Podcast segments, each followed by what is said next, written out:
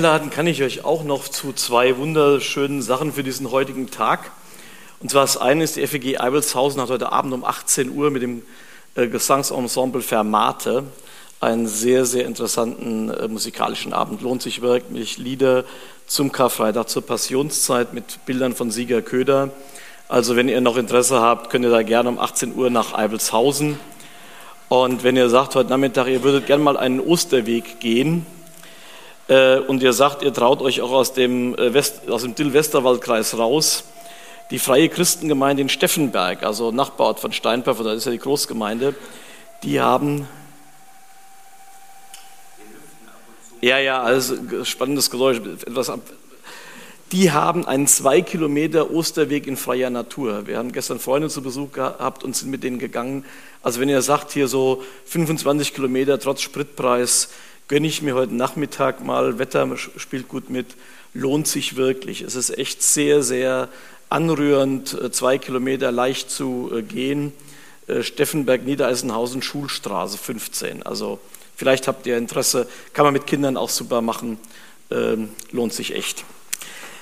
Mein Thema heute Morgen heißt Friday for Future. Friday for Future oder was der Karfreitag für alle Zeit bedeutet. Friday for Future steht ja gesellschaftlich eher dafür, junge Menschen setzen sich für Bewahrung der Schöpfung ein und gingen dann freitags lieber zur Demo als in die Schule. Und die Botschaft, das, was sie fordern, war eigentlich gar nicht so viel for, also für, sondern eher gegen. Man war natürlich gegen spritsparende Dieselautos, man war gegen das Einfamilienhaus, man war gegen den Fleischkonsum und man war auch gegen und so weiter. Eine ganze Menge Sachen gegen. Eigentlich war die Grundbotschaft, weil wir verbrauchen dermaßen viel CO2 als Menschen, am besten schaffen wir uns ab. Das haben die nicht so deutlich gesagt, aber wäre die logische Konsequenz. Weil ganz ohne CO2 wird es einfach nicht gehen in dieser Welt, dass wir auch CO2 verbrauchen.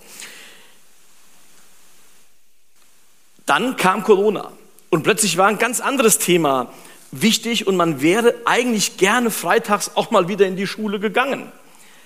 Jetzt, nach zwei Jahren, haben wir ein ganz anderes Problem in dieser Welt. Wir haben auf europäischem Boden Krieg. FFF, Friday for Future, könnte jetzt heißen Friday for Freedom and Peace. Und es ist ruhig geworden um die ursprüngliche Fridays for Future Bewegung, Außer man hört nochmal in Frankfurt diese Woche, klebten sich interessanterweise ältere Aktivisten äh, auf die Straßen, auf die Einfallsstraßen in Frankfurt und verhinderten damit, dass Pendler zur Arbeit kamen oder Lieferanten die Lebensmittelmärkte versorgen konnten.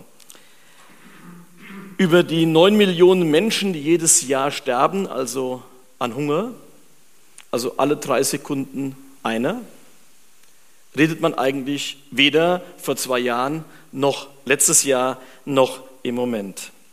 Und jetzt könnt ihr sagen, sag mal Thomas, was ist denn das für ein Start in die Karfreitagspredigt?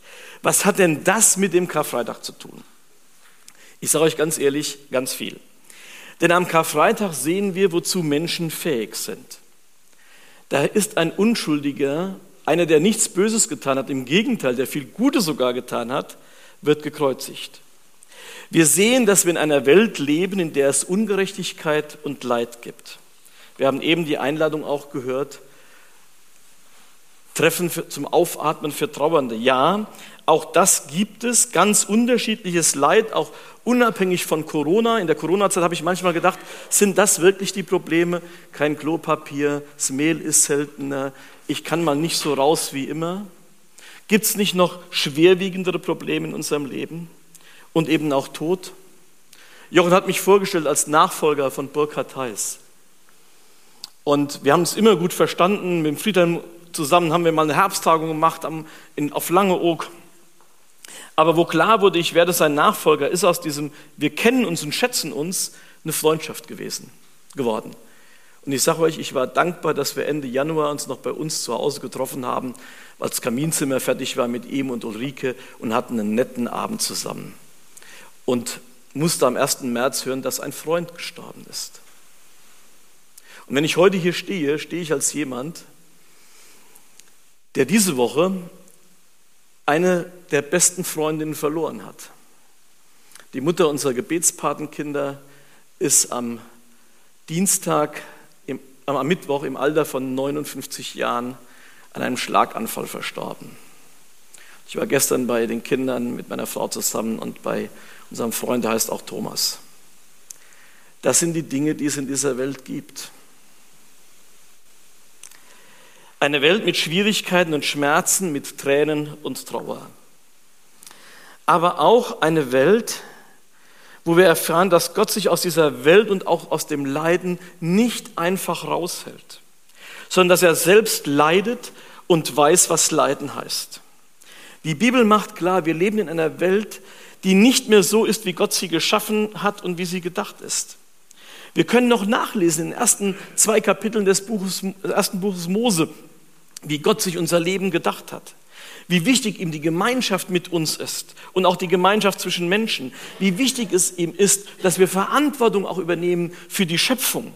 Da steht ja nicht, dass wir sie vernichten sollen, sondern wir sollen sie bebauen und bewahren. Und dann erfahren wir im dritten Kapitel dieses ersten Buch Moses und in folgenden Kapiteln, wie der Mensch doch selber alles in die Hand nehmen will und in die Hand nimmt und wir erfahren, wie Leid, Ungerechtigkeit, Gewalt auf den Globus kommt. Der Mensch will selber, kann alleine, sagt das Kind irgendwann in einer seiner Trotzphasen. Kann alleine. Oder sogar, wir wollen selbst sein wie Gott oder Gott selbst. Oder warum glaubt ein Präsident, dass er doch im Recht ist und er sich alles erlauben kann?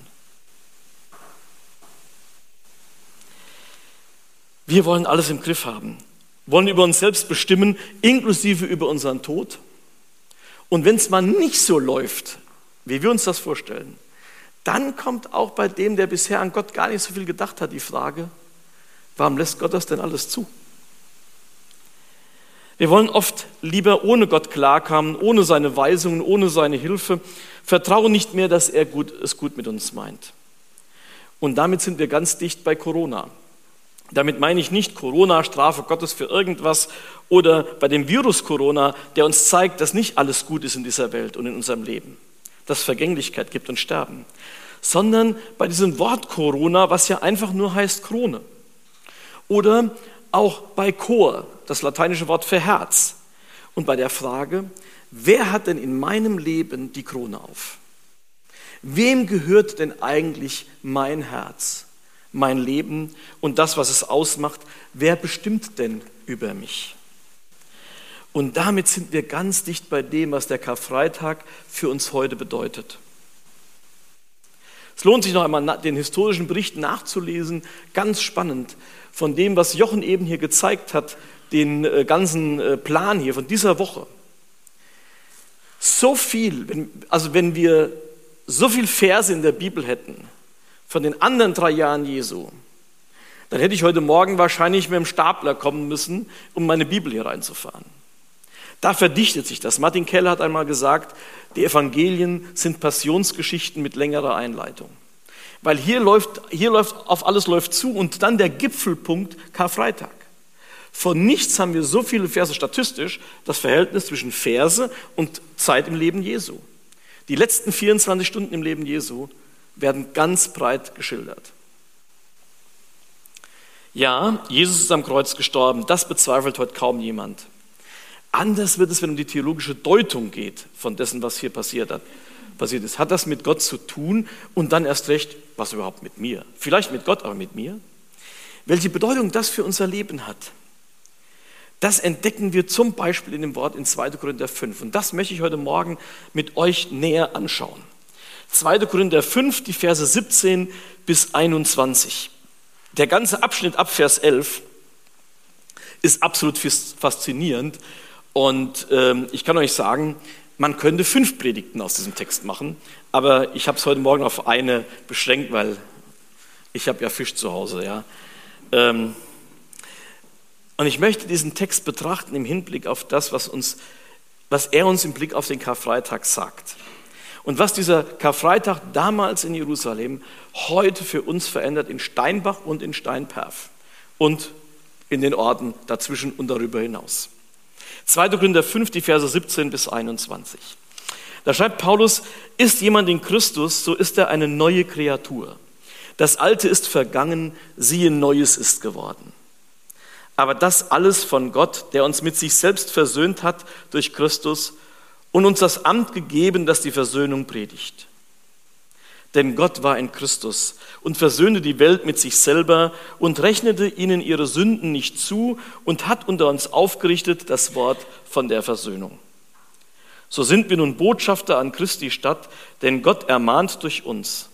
So bitten wir nun an Christi Stadt, lasst euch versöhnen mit Gott. Denn er hat den, der von keiner Sünde wusste, für uns zur Sünde gemacht, damit wir in ihm die Gerechtigkeit würden, die vor Gott gilt. Karfreitag ist ein Friday for Future, denn er ist ein Freitag für Frieden, ein Freitag für Versöhnung. Und wenn ihr was mitschreiben wollt, so eine Gliederung oder so, mein erster Gedanke ist, Frieden ist nötig, wir brauchen Versöhnung. Klar, Frieden ist nötig, das wissen wir im Moment umso mehr, wenn wir die täglichen Nachrichten aus der Ukraine hören. Und ich vermute mal, ihr schaut sie gar nicht mehr täglich, oder? Also ich mag es gar nicht mehr jeden Tag äh, mehr anschauen. Oder dass wir uns bewusst machen, wir leben in einer Zeit, in einer Welt, wo nicht nur Regierungsverantwortliche denken, America first, das ist ein bisschen schon Geschichte, aber wo wir vielleicht selber oft denken, I first, ich zuerst. Wie oft denken wir doch, wir sind doch der Nabel der Welt, oder? Wie jetzt, ich muss anstehen beim Rewe. Also ich bin doch eigentlich der Erste, müsste der Erste in der Schlange sein. Oder, oder. Oder wie viel dreht sich vielleicht auch im Osterfest über das, wie du das gerne machen willst und die anderen Familienangehörigen haben gerade irgendwie eine andere Vorstellung. I first, ich zuerst. Ich. Mir geht es tatsächlich um dieses Ich. Klar, es ist wunderbar, wenn Länder sich nicht mehr bekriegen. Aber hier geht es um mehr und um weniger. Um weniger, denn es geht um den Einzelnen, um dich und um mich und was ganz Persönliches. Frieden, Versöhnung fängt bei mir an, bei dir an. Und es geht auch um mehr, nämlich alle Menschen. Jeder ist angesprochen, global, für alle Zeit, epochal.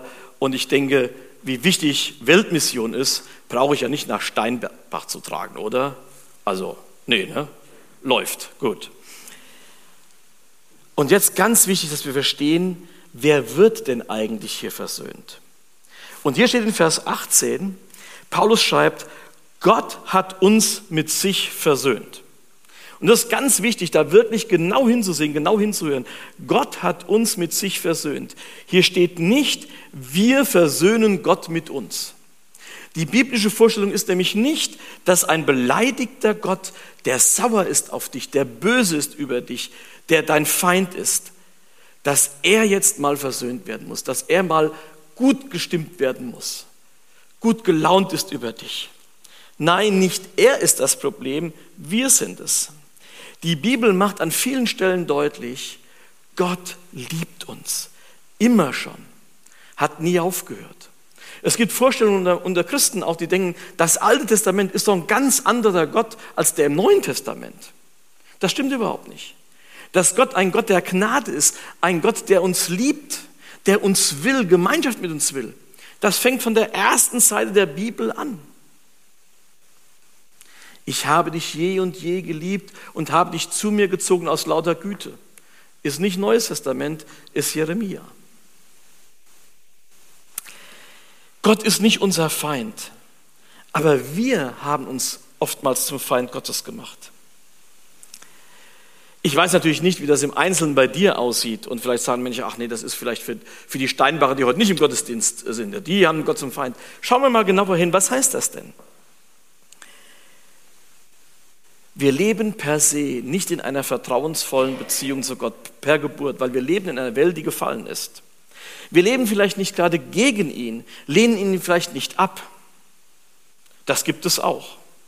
Und wie stark Menschen Gott ablehnen können, das sehen wir, wenn heute Christen verfolgt werden. Und wir sehen es am Karfreitag, dass sie Gott so sehr ablehnen, dass sie ihn sogar ans Kreuz, ans Kreuz nageln, ihn aus dem Weg haben wollen.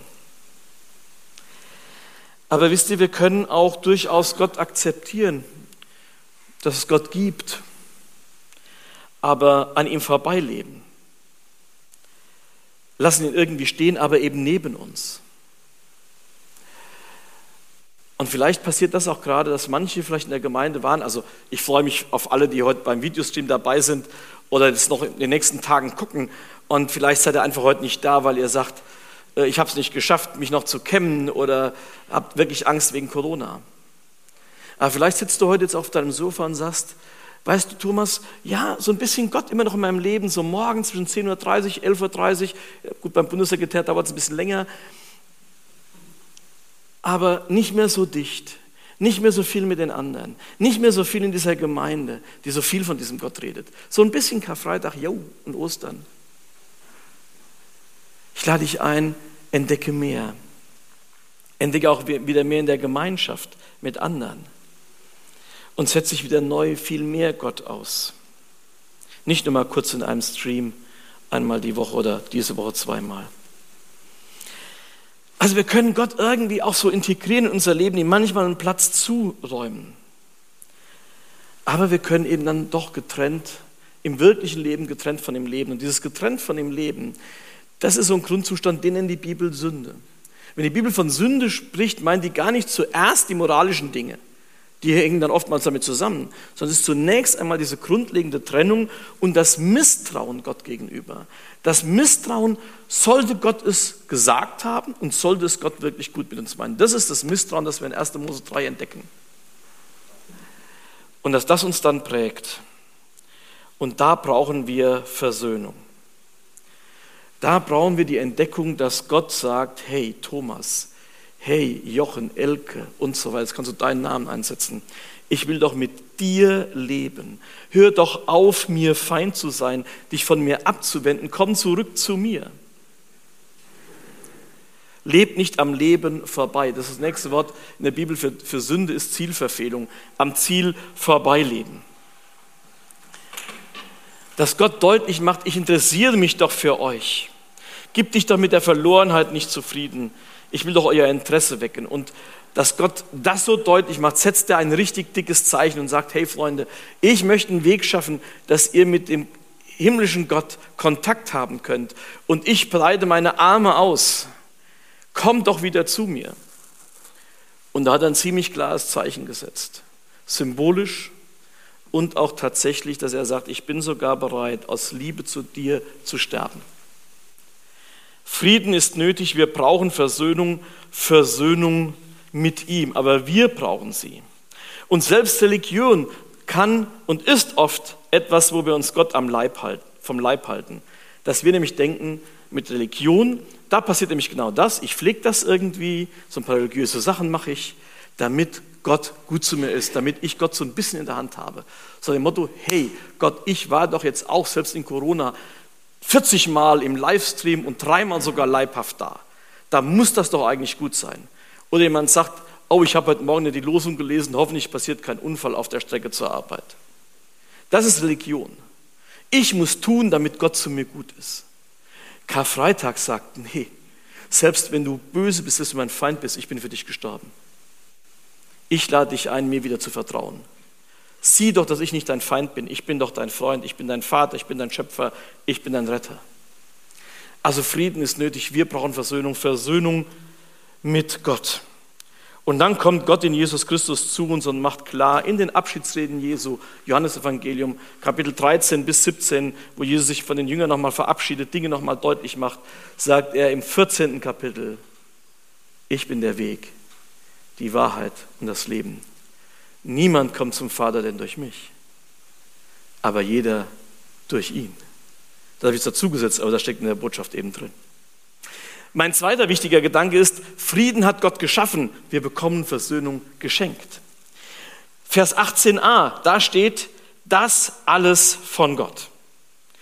Das alles von Gott, sozusagen von oben herab, aber auf eine beeindruckende Weise. Nicht diktatorisch herablassend, sondern herabkommend. Wir haben diesen Gottesdienst begonnen mit dem Lied Herrlicher Tag. Für uns geboren, für uns gestorben. Und das ist der Punkt. Gott ist für uns geboren. Er ist in Jesus Christus in diese Welt hineingekommen, um uns zu zeigen, ich will dir nah sein, ich will Kontakt mit dir haben, ich will Gemeinschaft mit dir haben. Kommt auf die Erde, wird selber Mensch. In seinem Sohn Jesus Christus durchlebt er, was Menschsein ist, durchleidet, was Menschen Menschen antun können und zeigt uns auch, wie wirklich menschliches Leben von Gott gedacht ist. Er kommt zu uns und lädt uns ein in die Gemeinschaft mit ihm. Nicht, weil wir es verdient haben, nicht aufgrund irgendeiner Leistung, sondern allein aus Liebe zu mir. Und die Bibel nennt das aus Gnade. Gnade heißt wörtlich so viel auch wie herabneigen, sich herabbeugen. Das hat Gott getan. Er hat nicht gesagt, ist mir egal, Mensch, was du da machst, mach doch die Erde kaputt, mach dich doch selbst kaputt. Er sagt, ich gehe da hinein, und zeigt dir, ich habe Interesse an dir und ich liebe dich. Es kommt von Gott. Versöhnung wird uns geschenkt. Was hier geschieht, ist ein Geschenk, keine Belohnung. Aber es lohnt sich, dieses Geschenk anzunehmen. Und wie schafft er das? Da kommen wir jetzt an den theologischen Kern dessen, was am Kreuz passiert. Mein dritter Gedanke, Frieden finden wir in Jesus. Versöhnung durch den Sohn. Also Frieden ist nötig, wir brauchen Versöhnung Versöhnung mit ihm. Frieden hat Gott geschaffen, wir bekommen Versöhnung geschenkt, Versöhnung von ihm. Und jetzt als drittes, Frieden finden wir in Jesus, Versöhnung durch den Sohn oder Versöhnung durch ihn. Wir bekommen diesen Frieden, die Versöhnung also geschenkt und doch war sie nicht umsonst. Sie ist nicht umsonst, denn sie will in unserem Leben etwas bewirken. Gott möchte, dass wir als mit ihm Versöhnte wieder leben und dass sich das auch ausdrückt nachher in versöhnten Beziehungen miteinander und auch mit der Schöpfung. Und sie war auch nicht umsonst, weil sie hat Jesus am Kreuz das Leben gekostet. Billiger war diese Versöhnung nicht zu schaffen. Schauen wir wieder in unseren Text, jetzt Vers 19. Den zweiten Teil von Vers 19, da steht, indem er uns unsere Schuld nicht anrechnet indem er uns nicht bezahlen lässt für unser Misstrauen ihm gegenüber, unser Leben ohne ihn, indem ihn manchmal doch an die Seite stellen, nur so ein bisschen integrieren ins Leben, ihm sozusagen ein Gästezimmer im Leben zuzuweisen, aber nicht mehr. Indem er nicht irgendwelche Wiedergutmachungen von uns fordert, und doch musste ein Preis bezahlt werden, mussten die todbringenden Folgen der Sünde ausgeräumt werden. Und das ist so ein Punkt, wo sich Menschen heute sehr schwer tun und sagen, kann man so noch von Gott reden? Passt das, passt das überhaupt noch in unsere Zeit, wo wir eigentlich denken, dass der Mensch total gut ist? Wir sind ja gedanklich eigentlich vom Humanismus geprägt, oftmals. Und ich denke, wenn ich Fernsehen gucke, also Tagesschau oder ZDF, reicht mir schon, dann denke ich, der Mensch ist wirklich gut. Oder? Krieg ist das eine. Aber was ich absolut nicht verstehe, ist, wenn dann jemand den anderen besiegt oder stärker ist mit Waffen, warum man dann eine Frau vergewaltigen muss. Das ist etwas, das sprengt, also das sprengt jegliche Vorstellungskraft für mich. Muss man das auch noch, das Leid noch vergrößern? Und kann man nach Hiroshima, nach Holocaust, und nach dem, was wir sonst danach erleben, kann man wirklich glauben, dass der Mensch per se gut ist. Freunde, es gibt gute Menschen. Absolut. Es gibt manchmal Menschen, da können wir uns als Christen echt eine Scheibe von abschneiden. Aber zu denken, dass der Mensch grundsätzlich gut ist, ich finde genug Beweise, dass das durchaus fragwürdig ist. Und jetzt denken manche, hätte Gott nicht einfach so vergeben können. Hätte er nicht mit einem Federstich mal alle Schulden auf Null setzen können. Alles vom Tisch wischen. Oder, hey Gott, lass doch fünfmal gerade sein. Aber dagegen sprechen für mich drei ernste Dinge. Das eine ist, Gott nimmt Sünde ernst und ihre zerstörerische Macht. Und wer wirklich Unrecht einmal erlitten hat, ich meine jetzt nicht die abgenommene Vorfahrt an der Kreuzung, an der Ampel, ja, nicht vielleicht, dass sich einer mal nicht gut genug gegrüßt hat im Dorf, das meine ich nicht. Ich meine, sondern wo du wirklich tief verletzt worden bist. Hilft dir das, wenn dann der andere sagt, oder einer sagt, ist doch nicht so schlimm. Ist doch nicht so schlimm. Wenn uns etwas da wirklich kaputt gemacht hat, glaubt ihr, den Menschen, die vor zerstörten Häusern sind, geflüchtet sind, dass die sagen würden, uns reicht, wenn der Putin jetzt einlenkt und alle sagen in der Welt, ah ja, komm, Wladimir, du bist wieder unser Freund, alles wieder gut. Glaubt ihr diesen Menschen, die fühlen sich da ernst genommen? Ich glaube es nicht. Die Sünde ist etwas, was in der Welt eine Realität schafft, eine Wirklichkeit. Sie hat Folgen. Sie hat Auswirkungen. Wenn jemand andere Menschen immer wieder belügt, dann ist die logische Folge, dass man diesem Menschen nicht mehr vertraut. Das ist gar keine Strafe für den Menschen, sondern das ist eine logische Folge. Gott nimmt Sünde ernst und sagt, Sünde hat eine zerstörerische Macht. Und er sieht ja, wie wir Menschen oftmals Dinge zerstören, im Miteinander auch. Das mit Gut und Böse nehme ich nicht so ernst, war nur ein Scherz. Nein, das würde nicht wirklich Menschen Tröst und Halt geben. Also Gott nimmt Sünde ernst und ihre zerstörerische Macht. Und das sehen wir eben am Kreuz. Aber auch Gott nimmt uns ernst und unser Gewissen und unser Empfinden. Wenn du selber jetzt hier sitzt und zuschaust und sagst, Thomas, du hast eben gesagt, Gott liebt mich. Gott liebt mich auch als jemand, der, der, der Gott noch, der gegen Gott ist, der Gott Feind ist. Mich kann der nicht lieben, wenn du mal wirklich meine Geschichte hören willst. Wenn ich jetzt gleich komme und wir gehen mal eine Runde und ich beichte dir mal, was in meinem Leben alles für ein Mist passiert ist. Mich nicht. Und dann sage ich, oh nö, oh, weißt du, Gott, Gott nimmt das nicht so krumm, der nimmt es auf die leichte Schulter. Ach, easy going, macht er mal keinen Kopf. Glaubst du, wenn du einen Menschen tief verletzt hast und gehst zu ihm und sagst, hey, das tut mir leid, und der sagt, ja, ja, komm, schwamm drüber. Dass du das so glaubst? Wir haben im Gewissen ein Gefühl dafür, können wir wieder vertrauen? Können wir wieder einander vertrauen? Und auch da nimmt Gott die Sünde ernst und macht und unser Gewissen, unser Empfinden und zeigt sehr deutlich, nein, Thomas, das, was du an Mist gebaut hast, nehme ich nicht auf die leichte Schulter. Aber ich habe einen Weg gefunden, dass du die Folgen, die ich auch ernst nehme, nicht tragen musst, sondern die habe ich in meinem Sohn Jesus Christus getragen. Gott nimmt also unser Gewissen ernst und zeigt mir, ich will meine Liebe zu dir und dass ich dir das nicht mehr nachtrage, sondern dass ich das weggetragen habe. Dafür habe ich mein Leben gegeben. Das baut Vertrauen auf. Niemand hat größere Liebe, als er sein Leben lässt für seine Freunde, sagt Jesus im Johannesevangelium. Und das Dritte, was Gott ernst nimmt, er nimmt auch seine Heiligkeit und Gerechtigkeit ernst. Denn Gott hat dieser Welt eine gute Ordnung gegeben. Und auf das, was er sagt, ist Verlass.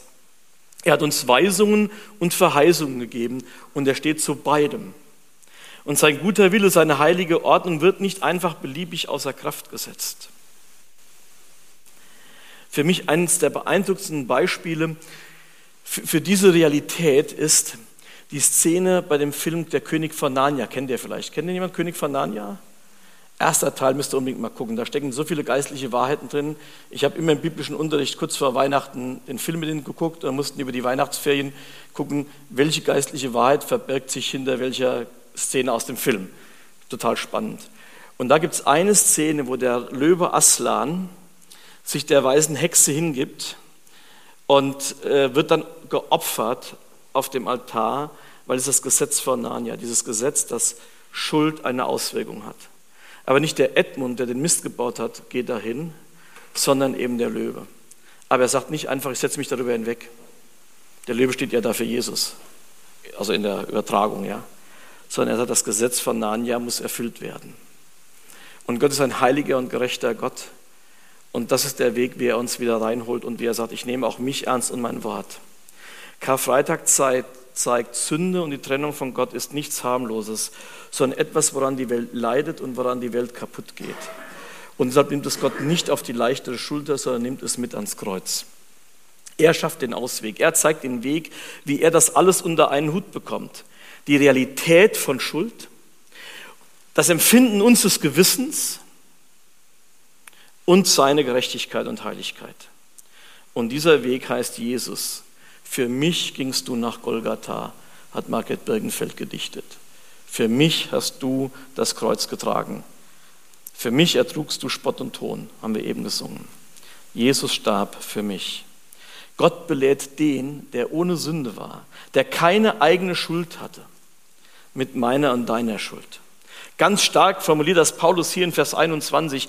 Denn der, der von keiner Sünde wusste, für uns zur Sünde gemacht. Also das ist ja ein Hammer. Nicht nur Sünde getragen, die nimm mal bitte mit, sondern zur Sünde gemacht. Das ist ja schon ein Spitzensatz, ja. Und so werde ich sie los, werde davon befreit.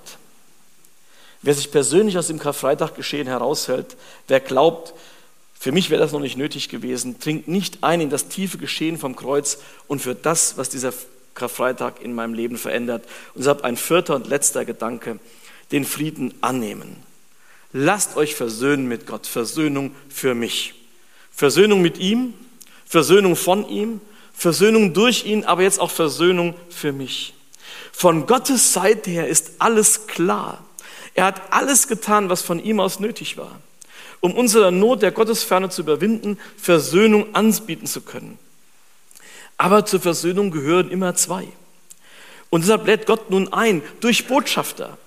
Und wenn du hier sitzt als ein Mensch, der sagt, ich bin mit Gott versöhnt und Thomas, was du da gepredigt hast, das glaube ich, das bestimmt mein Leben, dann lade ich dich ein, dann sei ein Versöhnungsbotschafter in dieser Welt. Als Bund haben wir für dieses Jahr das Thema besonders betont, Evangelium inspirierend weitersagen. Lasst uns wieder Menschen sein, die hinausgehen und den Menschen sagen, wo sie Versöhnung finden, wo sie Frieden finden, wo sie auch Halt im Tod und Sterben finden. Und vielleicht ist ja diese Predigt heute Morgen auch eine Gelegenheit, dass du mit Jesus deinen Anfang machst. Und solltest du das die nächsten Tage gucken, lade ich dich ein, nimm auch Kontakt mit mir auf, meinen Namen googeln, findest mich im Internet oder mit Menschen aus dieser Gemeinde über die Homepage und sag, ich will mit jemand beten, ich will das festmachen. Gott zwingt nicht, er wird nicht aufdringlich, aber deutlich. Er zeigt am Kreuz von Golgatha, ich bin bereit für dich zu leiden und zu sterben. Ich strecke meine Arme aus und lade dich ein, komm doch zurück zu mir. Zurück zu einem Leben mit dem lebendigen Gott, unserem Schöpfer und Vater. Er macht klar, Vers 19, er hat unter uns aufgerichtet das Wort von der Versöhnung. Du brauchst vor mir keine Angst zu haben, du musst dich nicht schämen oder verstecken. Du musst nicht vor mir weglaufen und versuchen, dein Leben alleine auf die Reihe zu bringen. Du musst nicht an meiner Liebe an dir zweifeln. Und du hast keinen Grund zu denken, mein Wille für dich sei nicht gut. Und zu diesem Willen gehört auch, dass wir nicht nur mit Gott, sondern auch miteinander versöhnt leben und den anderen auch als jemand sehen, den Gott von Herzen liebt. Das ist übrigens etwas, worüber es Paulus gerade im zweiten Korintherbrief geht. Da war in der Gemeinde Zoff und mit ihm. Nein, auch versöhnt miteinander leben gehört dazu. Gott lädst ein. Willst du mit mir leben als Versöhnter? Und es ist an uns, ob wir das mit Ja oder Nein ankreuzen. Und weil das, was am Karfreitag passiert ist, nicht am Karfreitag endete, sondern Ostern seine Vollendung erfuhr, als deutlich wurde, nicht der Tod am Kreuz war das Ende, war das Letzte, sondern am dritten Tag ist Jesus auferstanden und lebt, gilt jetzt, wer an ihn glaubt. Wer sagt, ja, Jesus ist für mich in den Tod gegangen und ich nehme das für mich an, ich gehe da mit hinein, darf wissen, du bist auch auferstanden mit ihm und lebst, bist auferweckt zu einem neuen Leben. Und dieses Leben bietet Gott dir an. Nimm es auch an. Nicht der Tod hat das letzte Wort, sondern Gott. Und Freunde, wenn ich das nicht glauben würde, weiß ich nicht, ob ich heute den Predigtdienst hier nicht abgesagt hätte. Weil die Freundin von Elke und mir, die gestorben ist, war auch ein Grund, weshalb wir äh, wieder in die Heimat gezogen sind, gehört zu den engsten Freunden von uns. Und wir hatten eigentlich jetzt gedacht, wir haben wieder mehr Kontakt nochmal wieder miteinander, können miteinander lachen, miteinander essen und feiern und spielen und Zeit miteinander verbringen. Und das ist hart. Und wenn ich nicht vertrauen würde, ich verstehe Gott nicht, ich verstehe Gott auch nicht mit Burkhardt. Ich habe direkt nach Burkhardts Tod ich gesagt, Herr, schick uns den Burkhardt wieder. Ich hätte einen anderen Kandidaten, den könntest du gerne von der Erde wegräumen. Wenn ich dann nicht das Vertrauen hätte, Gott, du weißt es besser als ich und irgendwas hast, wirst du daraus machen und ich nicht wüsste, mit dem Tod ist nicht alles aus. Ich glaube, ich wäre heute nicht gekommen. Aber so kann ich sagen, Gott, du verstehst, woran ich leide, woran mein Freund Thomas leidet und die Kinder. Mehr und mehr, wenn sie das jetzt auch nochmal stärker werden, so langsam jetzt realisieren, was das heißt, was plötzlich weg ist. Wir haben sie für Montag zu uns zum Essen eingeladen. Und wenn wir da sitzen werden, weiß ich jetzt schon, werden wir nicht einmal davon reden, wie es jetzt wäre, wenn Simone mit dabei wäre. Aber ich weiß, dass Gott das versteht und dass wir sie einmal wiedersehen. Gott will mit uns leben, hier und heute, aber auch in Ewigkeit. Unser Freunde ist Karfreitag, der eigentliche Friday for Future. Amen. Ich lade dich ein, jetzt in einem Augenblick der Stille, Gott das zu sagen, was dir auf dem Herzen ist. Vielleicht etwas, wo du Versöhnung brauchst. Vielleicht etwas, wo du einfach nur dankbar bist für Versöhnung. Dankbar, dass du glauben kannst. Egal was auf deinem Herzen ist, sag es Jesus jetzt in einem stillen Gebet.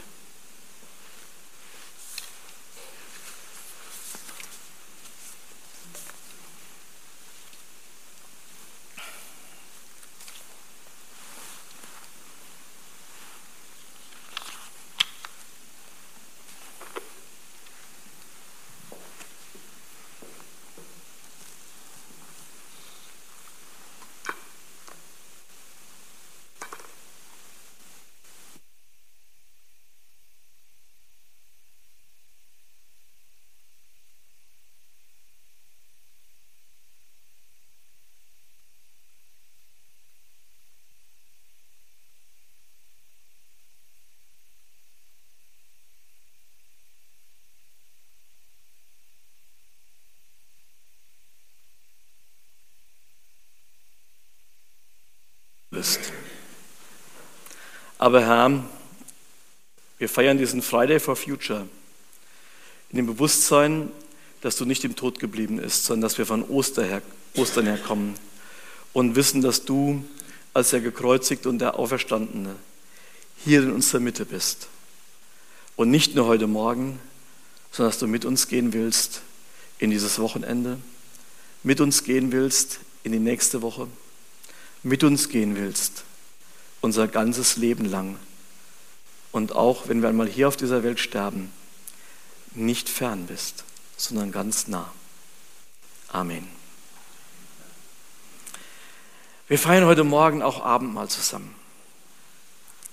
Und jeder, der dieses Versöhnungsangebot Gottes persönlich nimmt, der sagt, ja, Versöhnung mit ihm, Versöhnung von ihm, durch ihn und mit ihm ist eingeladen, vom Brot zu nehmen, vom Kelch zu trinken.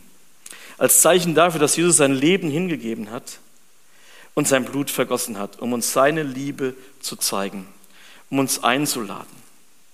Und wer das glaubt, kann fröhlich von diesem Brot essen und dem Kelch trinken. Und wir singen gleich noch ein Lied. Wenn du zu Hause sitzt und denkst, ich möchte auch gerne mitfeiern, okay, Gemeinschaft ist ein bisschen weniger als jetzt direkt hier.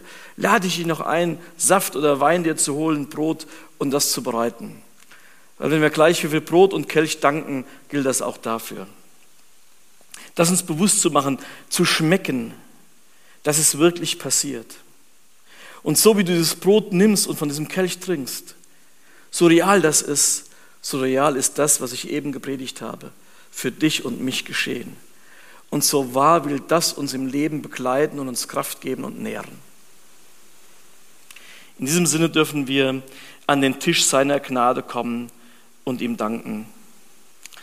Eins meiner Lieblingslieder aus dem roten Liederbuch, ihr merkt, so alt bin ich schon, was aber dann mit einer anderen Melodie im grünen Liederbuch stand, ist das Lied Schau ich zu deinem Kreuze hin. Und da heißt es in der Strophe 4, Schau ich zu deinem Kreuz hin, wo du für mich gestorben bist. Das ist das Lied. In der Stufe 4 heißt es dann, was ich zum Dank auch gebe dir, die ganze Welt ist noch zu klein. Der Dank für diese Liebe hier kann nur mein eigenes Leben sein. Dank für diese Liebe. Und dankbar darfst du vom Brot nehmen und aus dem Kelch trinken. Wir singen jetzt das Lied Komm an den Tisch seiner Gnade. Ihr werdet zwar nicht nach hier vorne kommen, sondern ich werde zu euch kommen, ganz äh, Corona-mäßig auch hier mit Zange. Aber wir wollen erstens bewusst machen, was das für ein Tisch ist, zu dem Jesus uns hier einlädt.